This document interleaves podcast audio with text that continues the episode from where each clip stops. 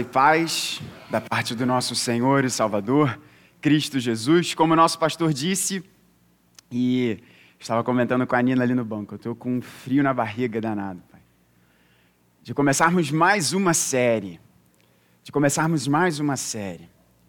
E não é uma série qualquer, irmãos. É evidente, quando nós falamos da palavra de Deus, é fato que não seria uma série qualquer, mas dentro do tesouro que é a palavra de Deus. Esta carta, a carta aos Hebreus, que nós ainda não havíamos feito uma série expositiva nessa carta, porque nós já revisitamos, nós já fizemos, nós temos um bom, longo tempo de vida e, como mesmo pastor, que é um fominha de púlpito, e eu puxei isso dele, que bom, então é evidente que nós né, revisitaríamos livros e já fizemos isso ao longo da nossa vida como igreja, mas nós ainda não havíamos feito uma exposição de Hebreus do início ao fim. E essa carta, irmãos, esta carta, eu estou, eu, eu, eu preciso dizer isso a vocês, minhas ovelhas, eu estou muito animado com essa série. Muito animado com essa série. Porque a carta aos Hebreus, a carta aos Hebreus, não obstante o fato dela ser preciosíssima no campo da teologia, vocês verão, irmãos, que a carta aos Hebreus é uma carta fundamental para a construção da nossa teologia. Não obstante a sua preciosidade, ela não é uma carta tão famosa quanto as outras do Novo Testamento.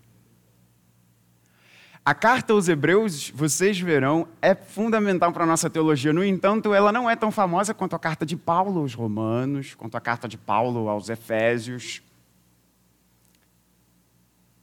Me arrisco a dizer que a carta de Tiago é mais famosa do que a carta de Hebreus. Não que deveríamos fazer aqui uma competição de popularidade, não é esse o caso. Mas é um fato curioso, é um fato curioso. Nós não sabemos quem escreveu essa carta, não sabemos, não temos o seu nome.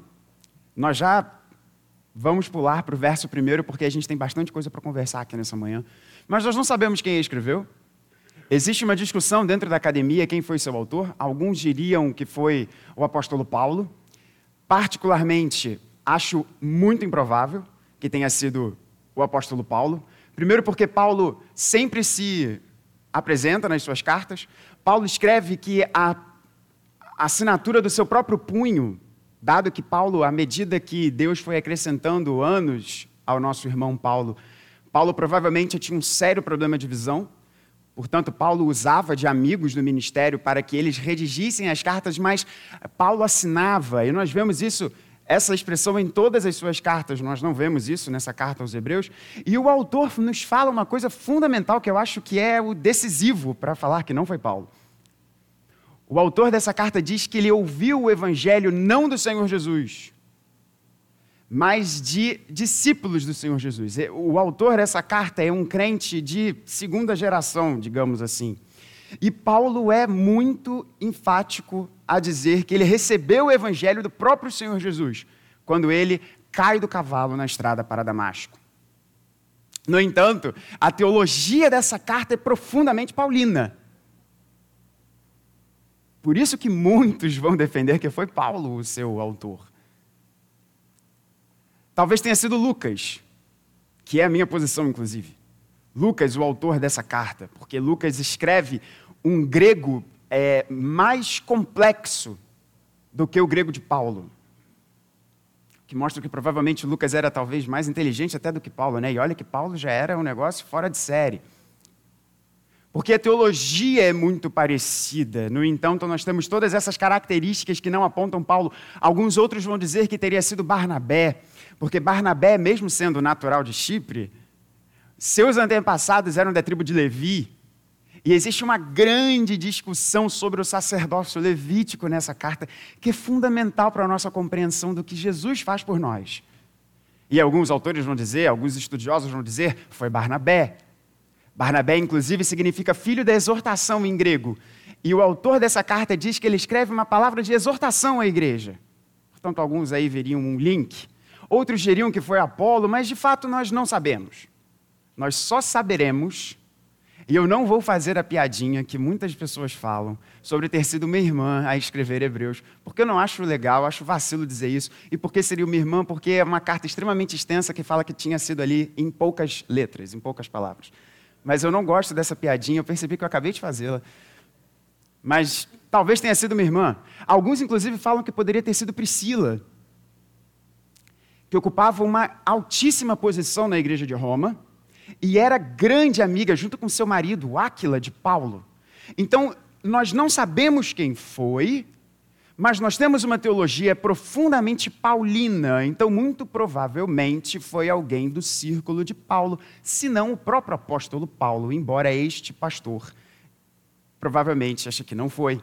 Se foi Paulo, Paulo vai me dizer: Gabriel, você estava errado, fui eu que escrevi isso. Quando puder dar um abraço no nosso irmão Paulo. Quando que ela foi escrita, nós também não sabemos. Provavelmente ela foi escrita na década de 60, porque existe um fato importantíssimo na década de 70 que acontece: é a destruição do templo. E esta carta dá a entender que os sacrifícios que estavam acontecendo, que os sacrifícios no templo de Jerusalém ainda estavam acontecendo quando ela foi escrita. Portanto, muito provavelmente, e certamente, irmãos, o autor dessa carta era alguém informado. Ele não teria escrito depois do templo de Jerusalém ter sido destruído que os sacrifícios ainda estavam acontecendo no templo de Jerusalém, porque simplesmente não existia mais templo. Então é bem provável que essa carta tenha sido ali escrita no final da década de 60, que foi perto da data em que Lucas escreveu o seu evangelho. Por isso que eu acho que existe uma grande sinergia aí de escritos.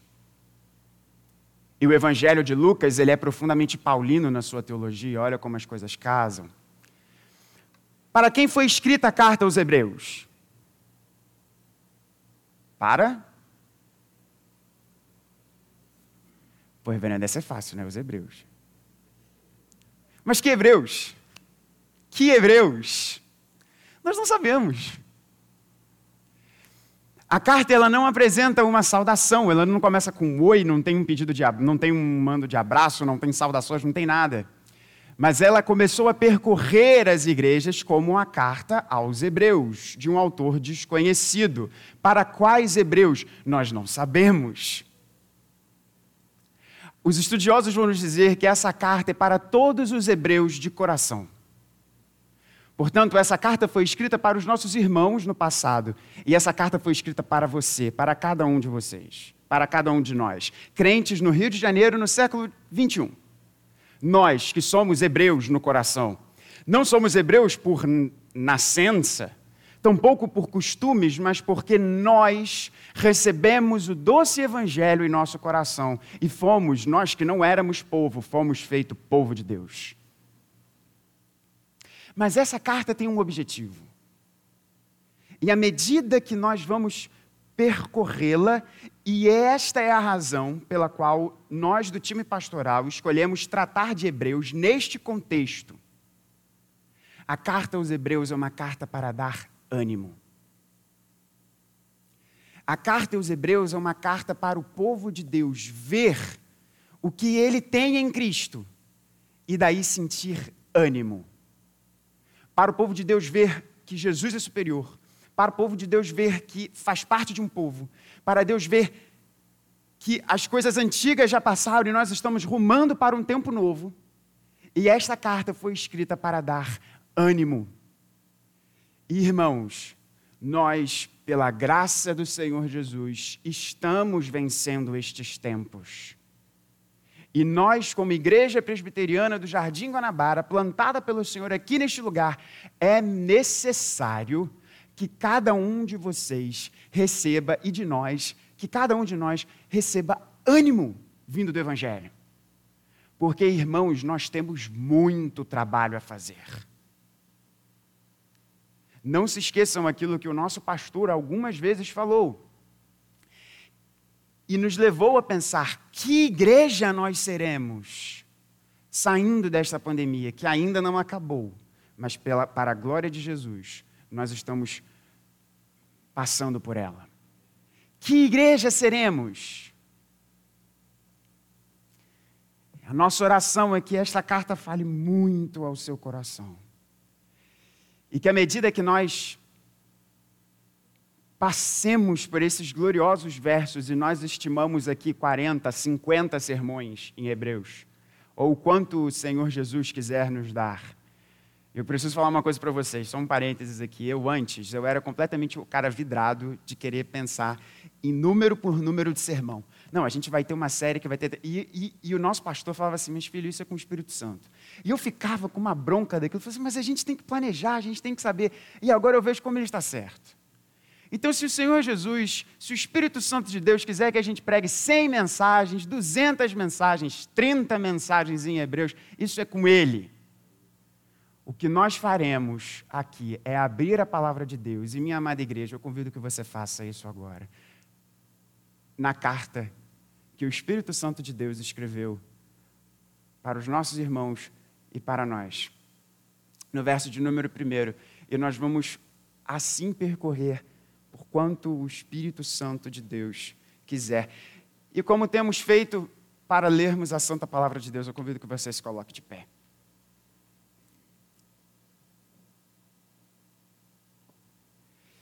E nós vamos ler, para vocês verem como que a coisa vai andar. A gente vai ler os dois primeiros versos só na primeira metade do verso 2.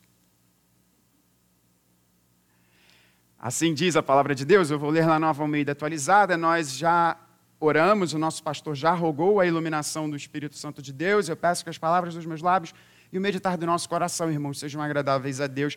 Escute e ouça com fé e atenção a santa palavra de Deus.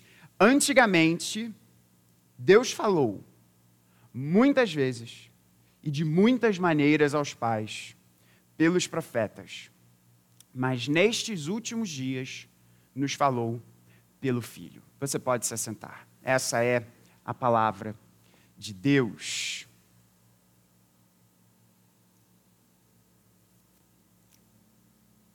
João Calvino, no seu comentário aos Hebreus, vai nos dizer o seguinte, e eu peço, licen peço licença à igreja para fazer a, a, a citação exata aqui do seu comentário. Visto que a carta destinada aos Hebreus contém uma discussão completa da deidade de Cristo, seu supremo governo e sacerdócio exclusivo, que são os pontos primordiais da sabedoria celestial, e como essas coisas são sobejamente explicadas nela, de sorte que todo o poder e obra de Cristo se manifestam ali de uma forma muitíssimo gráfica, com justiça merece ela desfrutar do lugar e honra de um imensurável tesouro da igreja. Assim nos ensina dos nossos heróis, João Calvino, no seu comentário a essa preciosa carta. Quais são as ideias gerais de Hebreus? A ideia geral de Hebreu é: diante da supremacia de Cristo, tem de bom ânimo diante da supremacia de Cristo, tende bom ânimo. E nós veremos de muitas maneiras diferentes como Cristo é supremo e superior a tudo e todos. E porque essa realidade, quando os nossos olhos contemplam a supremacia de Cristo, o que dá lugar o que tende a ter lugar em nosso coração é um profundo ânimo e uma gloriosa expectativa daquilo que Deus tem reservado e feito por nós. E nessa nossa primeira mensagem em Hebreus, nós veremos como que Cristo, perceba então qual é a grande mensagem de Hebreus: Cristo é superior. Por isso, tem de bom ânimo. Nós veremos nessa primeira mensagem como Cristo é a suprema revelação de Deus que nos leva aos últimos dias. Cristo é a suprema revelação de Deus que nos leva aos últimos dias. E nós veremos isso de três formas aqui, nesses dois primeiros versos. Aliás, um verso e meio de Hebreus. Vamos nos concentrar primeiro no verso número 1. Antigamente, Deus falou de muitas vezes e de muitas maneiras aos pais pelos profetas. Cristo Jesus é a suprema revelação de Deus que nos leva aos últimos dias. A primeira coisa que nos chama a atenção aqui, quando vemos Cristo ser a suprema revelação de Deus, e a primeira coisa que salta aos nossos olhos, e que tem de saltar aos nossos olhos, e que por vezes nós não nos damos conta, é o óbvio, e como diria Nelson Rodrigues, né, estou vendo uma camisa do Fluminense aqui nessa igreja, que coisa maravilhosa. O pregador até prega mais feliz assim. Se você não torce para o Fluminense, se arrependa de seus pecados. É que Deus fala. Poxa, reverendo, que, que, que coisa tanto quanto óbvia, né, para você trazer. No seu primeiro argumento na carta, na gloriosa carta de Hebreus, é que Deus fala. Sim, irmãos, Deus fala. Isso é algo tão simples, mas ao mesmo tempo isso é algo tão.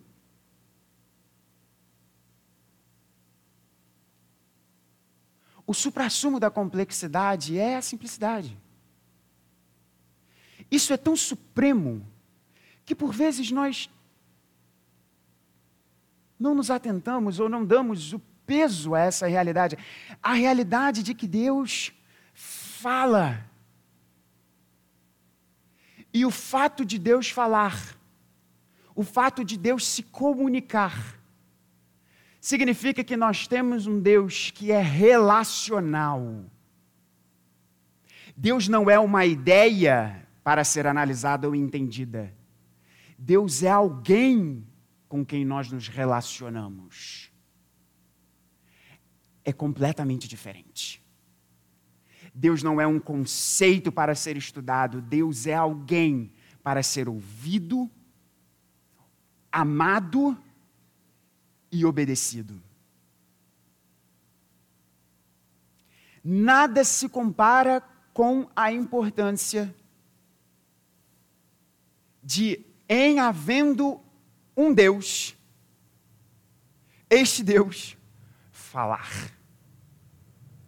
Imagina se houvesse uma realidade em que Deus simplesmente não quisesse falar. O que seria de nós? Porque Deus não está obrigado a falar em nenhum momento. Ele é Deus.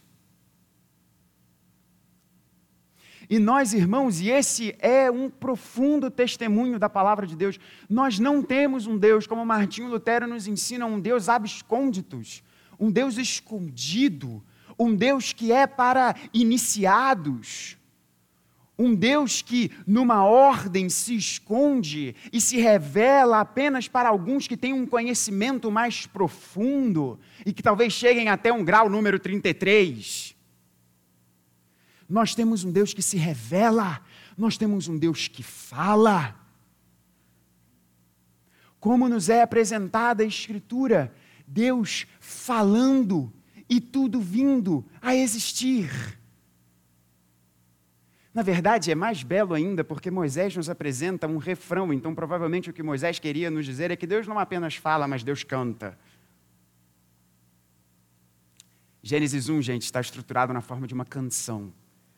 Existem mil reflexões sobre isso, mas por hora pense nisso. Um Deus que canta, um Deus que fala,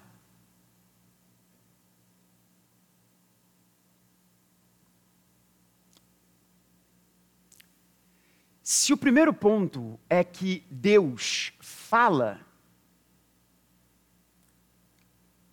a consequência absoluta dessa realidade é que se Deus fala,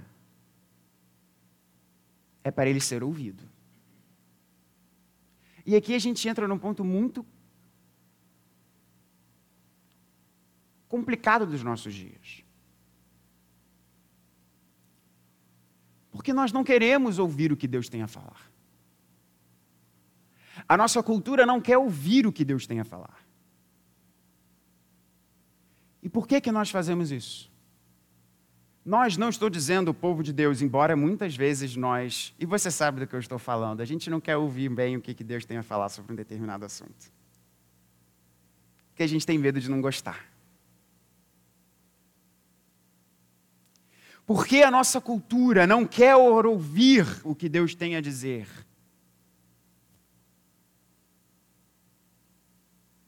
Porque se Deus tem algo a falar, ele tem de ser ouvido. E nós não gostamos muitas vezes do que Deus tem a dizer. Você já reparou e o argumento funciona mais ou menos assim. E certamente, se você já conversou com alguém em qualquer rede social ou trocou palavras com alguém que não seja da igreja, você já ouviu esse argumento em algum momento da sua vida. A sua fé você deixa na sua casa. A sua fé, você tem liberdade de crer o que você quiser, mas na sociedade, na arena pública, não cabe, esse tipo de argumento aqui não cabe. Quantas vezes eu já ouvi isso? Em quaisquer questões. Deus tem muito a falar sobre criação de filhos, mas ai de você se você entrar numa conversa, e você sabe muito bem do que eu estou dizendo. Pensa aí num restaurante, numa empresa, e você traz um argumento religioso para a discussão. O que, que vai acontecer com você? As pessoas vão zoar de você. Triste é quando isso acontece em círculos religiosos que se dizem cristãos. Deus tem muito a falar sobre o que é a nossa identidade. Deus tem muito a falar sobre gênero. Deus tem muito a falar sobre dinheiro.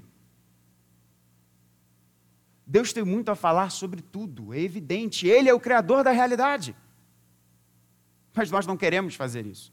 E olha como isso é absurdo, deixa eu provocar um pouco o seu entendimento.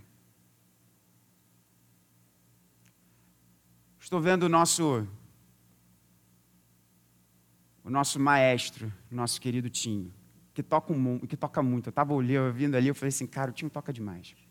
Como ele está aqui no primeiro tempo, eu vou fazer essa indagação. Meu querido, imagine isso numa discussão de música, de música.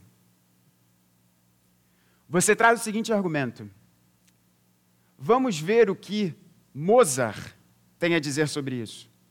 E alguém vira para você e fala: ah, Mozart? Não, eu não quero ouvir Mozart. Vamos ouvir o que você pode substituir por qualquer pessoa aí. Tem a dizer sobre isso. Porque a fala desse fulano. Gente, a minha cabeça é meio bizarra, vou usar isso aqui como exemplo. Imagina, não sei por que isso veio na minha cabeça. Lembra daquela música da tal da caneta azul, azul caneta? Foi isso que veio na minha cabeça agora. Então pega isso daí como exemplo. Imagina se numa discussão de música, Mozart é deixado de lado para ouvirmos a total autoridade do compositor de Caneta Azul, Azul Caneta. É esdrúxulo o exemplo, não é esdrúxulo? Faz você rir. Quantas vezes nós não fazemos isso com Deus? Por que queremos ouvir as autoridades em relação ao que compõe a nossa identidade e deixamos de lado o Criador de toda a humanidade. Porque não é bom que nós ouçamos o que o Criador tem a dizer sobre a humanidade. Porque se o Criador diz, isso tem de ser observado.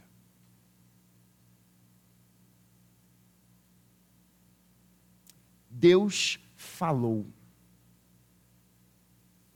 E quando Deus fala, ele tem que ser ouvido. E Deus se faz ouvir. Ah, como Deus se faz ouvir. Não seja você um servo dessa situação. Pastoralmente falando aqui. O nosso Brasil vive num momento muito complicado. Que vem antes de 2018. Infelizmente, irmãos, essa guerra é uma guerra que Deus está chamando os crentes a travar. Eu não estou falando de você adotar um lado ou outro. Particularmente, podemos conversar sobre isso. O meu ponto como pastor a você é: seja crente, seja fiel a Deus e entenda que um lado e o outro não traduzem o Evangelho. Ok? Porque isso pode vir de um lado ou de outro. E como tem gente errada de um lado ou de outro.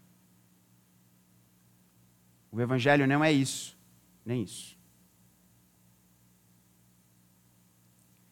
Falei de questões políticas, porque hoje tudo parece que é política, mas isso se revela em qualquer outra área da vida. Não seja você um servo desse alijamento da palavra de Deus no âmbito público. Não seja você um servo disso. Seja assim fiel às Escrituras, fiel à palavra de Deus, porque Deus falou. E se Deus falou, ele tem que ser ouvido. Eu disse a você dois pontos, agora nós temos um terceiro. Deus falou. E olha que coisa interessante que o autor nos diz. Deus falou de muitas vezes, muitas vezes e de muitas maneiras aos pais pelos profetas. Primeiro, Deus fala, isso já é uma realidade majestosa. Deus, se Deus fala como ele fala, ele precisa ser ouvido, ele tem de ser ouvido. E três, esse primeiro verso de Hebreus nos ensina que o Antigo Testamento, porque é isso que o autor está aqui nos dizendo, o Antigo Testamento, ele é perfeito. E isso é muito polêmico de se dizer hoje em dia. O Antigo Testamento, ele é perfeito. O Antigo Testamento, ele é perfeito. A carta aos Hebreus tem uma dinâmica muito interessante. Nós, será que fica ruim de projetar aqui na, na, na, na, na parede? Veja comigo o que o autor aos Hebreus como que ele constrói o texto no capítulo 2, verso de número 12?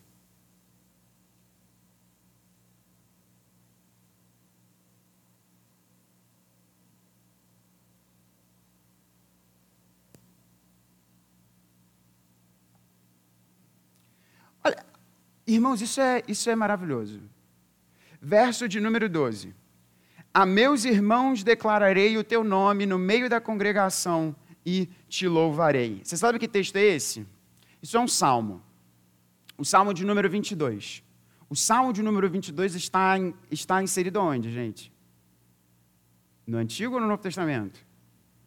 No Antigo Testamento. Agora, olha que coisa interessante. O verso de número 11.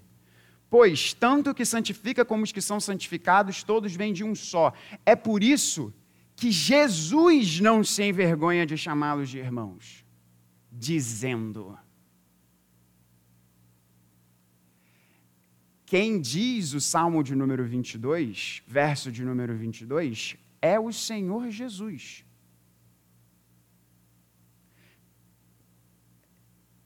Isso, isso é. Vamos ver mais um, um texto aqui.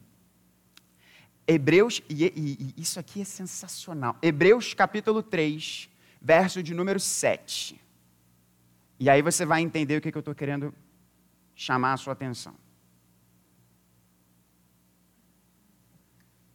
Por isso, como diz o Espírito Santo, hoje, se ouvirem a sua voz, não endureçam o coração como foi na rebelião, no dia da tentação no deserto, onde os pais de vocês me tentaram, pondo-me à prova e por aí vai. Essa é a citação do Salmo de número 95. O Salmo de número 95 foi escrito por um autor desconhecido. O Salmo de número 22 foi escrito por Davi. No entanto, o autor aos Hebreus nos diz, não nos diz como Davi disse, ele diz como Jesus diz no meio da congregação. No verso de número 7 do capítulo 3, o autor aos Hebreus diz: ele não fala como o autor do Salmo 95 diz, ele fala como o Espírito Santo. Percebe, o autor aos Hebreus não usa o passado. Se atente a isso. Ele não diz como o Espírito Santo disse no passado. Tampouco ele fala sobre o autor humano. Ele está dizendo como o Espírito Santo diz. Portanto, o conteúdo do Antigo Testamento é o próprio Espírito Santo. Falando no passado, não, falando hoje. Falando hoje. Existe uma heresia danada hoje percorrendo, e pastores famosos propagam essa besteira. De que o Novo Testamento é superior ao Antigo Testamento. O Novo Testamento não é superior ao Antigo Testamento. O Novo Testamento é a completude do Antigo Testamento. Não são autores humanos escrevendo as suas reflexões devocionais no Antigo Testamento. É o Espírito Santo de Deus falando hoje ao seu coração. O Antigo Testamento é perfeito, o Antigo Testamento é atual, e o Antigo Testamento é para o seu coração e para o meu coração. E aí, deixa eu fazer uma pergunta a você: qual foi a última vez que você leu o Antigo Testamento?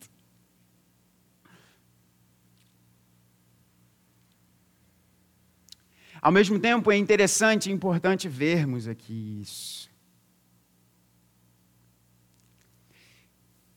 Que Antigo e Novo Testamentos, eles se completam.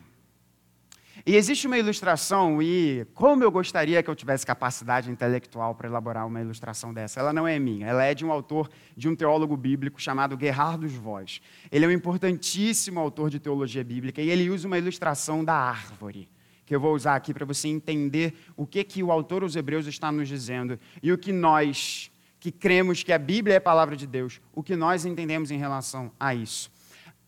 Ele usa uma ilustração sobre a relação entre o Antigo Testamento e o Novo Testamento, que é a ilustração da árvore. E, irmãos, os dois pontos finais são bem mais céleres do que esse primeiro. Esse primeiro era mais extenso, antes que você se preocupe em relação ao, ao decurso do tempo neste sermão. A ilustração da árvore é a seguinte: você olha para uma árvore. A árvore é um organismo vivo. Você olha para uma árvore com toda a sua glória, frondosa, cheia de flores, linda. Aquela árvore um dia foi o que, gente? Uma semente. Agora para para pensar. A semente, ela era imperfeita porque ela não era árvore ali naquele momento? Não. Ela era perfeita para o seu tempo e propósito naquele momento. Todas as informações que fariam aquela semente um dia vir a ser uma árvore frondosa já estavam ali na semente. Irmãos, tudo está consumado que o nosso Senhor Jesus fala, já está contido na promessa de Gênesis 3,15.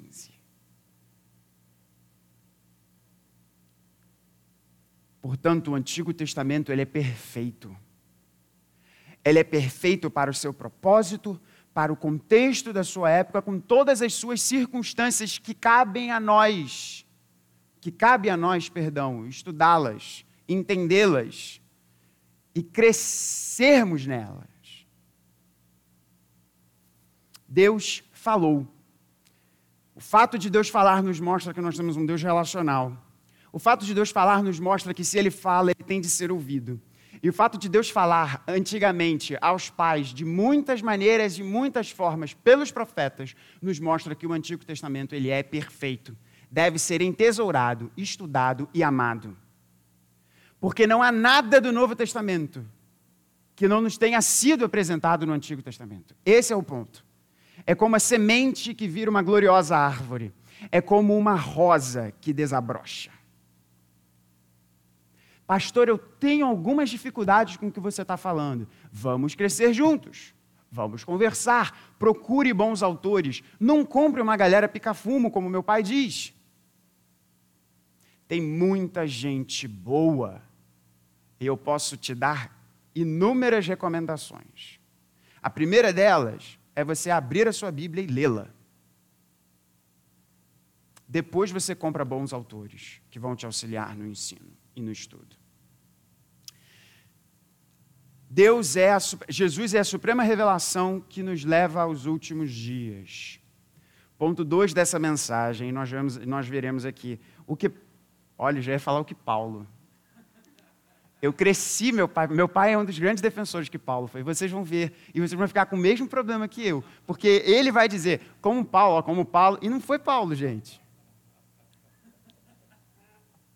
Como o autor, o nosso irmão, autor dos Hebreus, escreve, mas nestes últimos dias, vamos colocar uma vírgula aqui, porque esse é o ponto final da mensagem. O que, que é isso que ele está falando aqui? Últimos dias, às vezes a gente pode entrar no erro de entender que últimos dias seria ultimamente. Últimos dias no sentido de que, ah, eu gosto de uma comida X, mas ultimamente não está me caindo muito bem, então eu tenho comido a comida Y. Não é isso que o autor está nos dizendo.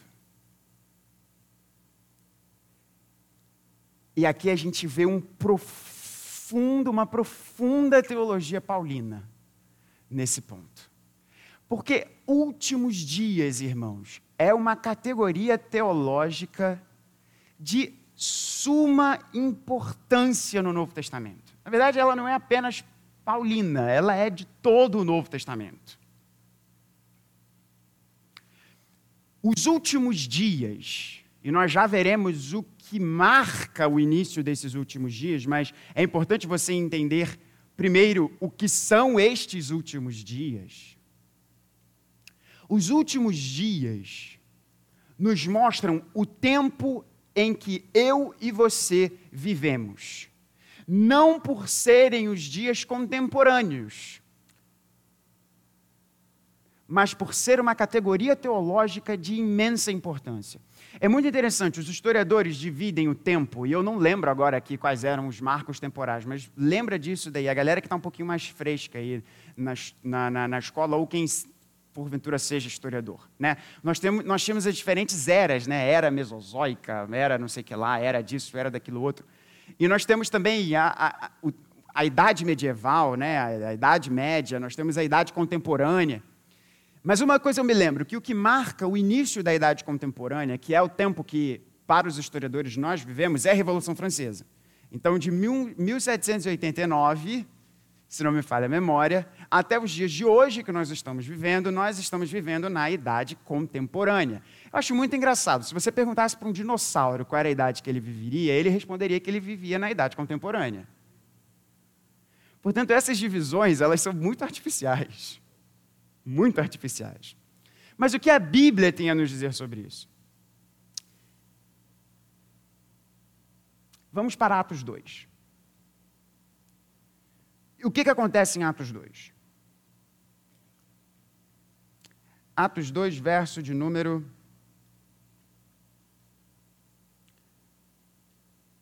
Quatorze. Qual era o contexto? Descida do Espírito Santo. E o povo que, é, e aí é importante, gente, o povo que estava falando na sua própria língua e as pessoas ouvindo nos seus idiomas natais, porque é isso que o texto nos apresenta, a discussão do falar em línguas nos é apresentada em Coríntios, não é aqui nesse texto. As pessoas falando ali em aramaico, em, em, em, em, grego, e gente vindo de tudo quanto é área diferente ali das proximidades, ouvindo no seu próprio idioma. E aquilo deve ter causado um rebuliço danado. E as autoridades religiosas estão falando assim: tá vendo essa galera aí, seguidora de Jesus? A galera gosta é, ó, de encher o pote, como Jesus fazia. Que era, uma, que era inclusive uma das acusações que faziam a Jesus. Porque Jesus gostava de comer e beber bem, vai entender. E Pedro, verso 14: Então Pedro se levantou, junto com os onze, e erguendo a voz, dirigiu-se à multidão destes termos: Homens da Judéia e todos vocês que moram em Jerusalém, tomem conhecimento disto e prestem atenção no que eu vou dizer. Estes homens não estão bêbados, como vocês estão pensando, porque são apenas nove horas da manhã. Felizmente, tem gente que essa regra não funciona. Mas o que está acontecendo é o que foi dito por meio do profeta Joel. Presta atenção agora e chacoalhe a sua cabeça. O que que Joel escreveu? Joel escreveu séculos antes disso aqui, dizendo que nos últimos dias Deus derramaria, derramaria o seu espírito sobre o seu povo. Agora volta para o verso 17. Mas o que, está o que está acontecendo é o que foi dito por meio do profeta Joel. E acontecerá nos últimos dias, diz Deus, que derramarei o meu espírito sobre toda a humanidade. E por aí vai a citação de Joel. Percebe o que aconteceu? A citação, a pregação profética sobre os últimos tempos, sobre os últimos dias, Pedro está nos ajudando a interpretar. E ele fala: Isso é o que está acontecendo agora. Portanto, últimos dias é uma categoria teológica que vai nos dizer sobre os dias que antecedem a volta do Senhor Jesus. Últimos dias é tudo aquilo que acontece após o túmulo vazio e que antecede a volta do Senhor Jesus. Estes são os dias que nós vivemos. Separei uma expressão bonita aqui para você guardar na sua cabeça. Qual é a grande característica desses últimos dias? Nós veremos em Hebreus. Nós veremos ao longo de todo o livro de Hebreus. Mas para você entender o que, sobre o que nós vamos falar, os últimos dias são marcados pela invasão da eternidade no tempo presente. Eu vou falar isso bonito porque, de novo, porque é bonito e a gente fica até mais inteligente depois de falar isso. Os últimos dias são caracterizados pela invasão da eternidade no tempo presente. É isso que está acontecendo entre a ascensão de Jesus após o túmulo vazio e a sua volta. É a eternidade invadindo o tempo presente. Esse é o tempo que nós vivemos. E Jesus é a suprema revelação de Deus que inaugura esses últimos dias. Só um exemplo aqui para a gente terminar, essa mensagem já está um pouquinho extensa. E o relógio não me deixa mentir. Exemplos do que eu estou dizendo. Santa Ceia. Nós já celebramos essa refeição em família.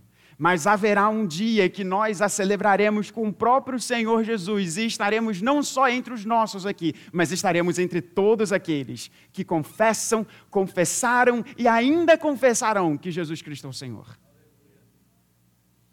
Nós já experimentamos a ação do Espírito Santo no nosso coração, que nos traz desejos novos, que abre cores aos nossos olhos, mas nós ainda não somos capazes de observar, ver e contemplar a suprema beleza de Cristo. Porque isso acontecerá um dia, irmãos. Perceba, nós já estamos desfrutando disso, mas nós ainda não o temos em sua plenitude.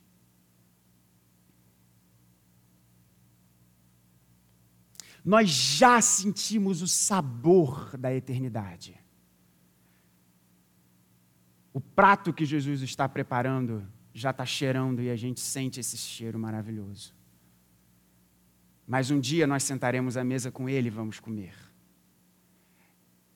Isso é o que marca os últimos dias, a invasão da eternidade no tempo presente. E o que traz esse, o que traz, qual é o grande marco desses últimos dias? A suprema revelação de Deus. E aí a gente termina essa mensagem aqui na primeira metade do verso 2. Mais uma vez, vocês verem como que vai ser caudaloso, Hebreus. Como é que termina a primeira metade do verso de número 2? Nos falou pelo filho. Antigamente, Deus falou de muitas maneiras, de muitas formas aos nossos pais pelos profetas, mas nos últimos dias, nestes últimos dias, nos falou pelo filho. Jesus é a suprema revelação de Deus. Agora, deixa eu falar um negócio com você, que eu vi hoje nessa manhã. E vocês sabem que o pastor de vocês é um tremendo nerd teológico. E eu sou muito grato a Deus por Ele ter me chamado para fazer isso, que é dissecar a palavra do Senhor. Tem uma questão muito interessante aqui nesse texto, muito interessante. Na sua versão em português, tem uma preposição que no grego seria traduzido como hiper. No seu texto em português, o verso de número 2, parte A, ah, perdão, está escrito: Nos falou pelo Filho. Pelo, como, a gente tradu... como no português a gente traduz pelo, seria a preposição hiper. É, é a palavrinha que geralmente a gente traduz. Mas, e é uma pena que o Vini não está aqui, porque senão eu ia dar uma zoada nele. Os nossos irmãos da SBB encaixaram esse pelo aqui. Porque essa preposição faz sentido. Vocês vão entender, eu não estou criticando a SBB. Vocês vão entender que faz sentido o que foi feito aqui. Mas a gente precisa, a gente precisa dissecar o texto bíblico para entender algumas nuances que às vezes não estão muito claras somente no texto em português. A preposição que o texto grego nos apresenta aqui não é hiper. É a preposição en. E sabe o que, que significa a preposição en? Foi dar no português a preposição em. Qual é o ponto do autor dos Hebreus? Os profetas eram um canal da revelação de Deus. Cristo Jesus não é um canal, ele é a revelação de Deus. Ele é a revelação. Ele não é um profeta que anuncia os caminhos celestiais, ele é o caminho celestial. Ele é a revelação de Deus. Deus nos falou em Cristo. Cristo é Deus. Ele, o bom pastor. Ele é a estrela da manhã. Ele que é o lírio dos vales, Ele que é a ressurreição e a vida, Ele que é o pão do céu, Ele que é a água da vida, Ele que é a porta das ovelhas. Ele é a revelação de Deus. Quer ouvir o que Deus falou? Olhe para Jesus.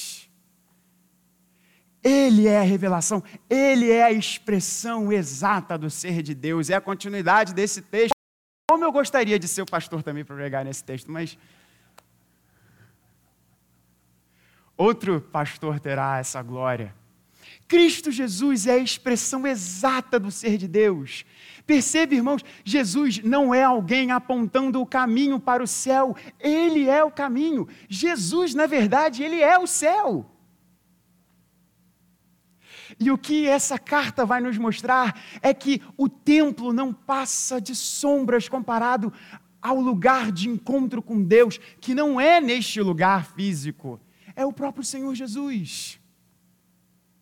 Que o sacerdócio dos tempos passados não passam de sombras comparado ao supremo sacerdote Cristo Jesus, que sabe o que passa no seu coração, e mais do que isso, ele passou essas coisas, e ele sabe o que você vive, e intercede por você e por mim diante do Pai. Esse Senhor Jesus, que por meio do seu corpo garantiu acesso, e não é qualquer acesso, não, irmãos, é acesso com ousadia que nós temos diante do trono de Deus, conquistado por esse Jesus maravilhoso, por esse Jesus glorioso, que é a expressão exata do ser de Deus e a sua revelação. Deus falou. Se Deus falou, ele tem que ser ouvido. Deus falou no Antigo Testamento. E o alvo do Antigo Testamento não é nenhum outro a não ser Cristo Jesus. Quer ouvir a Deus? Ouça Jesus. Olhe para Jesus. Ele morreu na cruz por mim e por você. E ele te chama para um relacionamento com ele. E a minha oração é que nessa carta gloriosa, você olhe para Cristo como superior e supremo diante de tudo e todos. E isso traga ânimo para o seu coração você enxergue a vida e olha, esse é o meu Jesus. Esse é o meu Cristo, esse é o meu Salvador, esse é o meu supremo sacerdote. Diante disso, pode vir o que vier, porque eu sei que o meu redentor vive. Ele já se levantou sobre a terra e ele voltará. Que Deus nos abençoe e que nós tenhamos uma gloriosa jornada nessa carta aos Hebreus. Amém.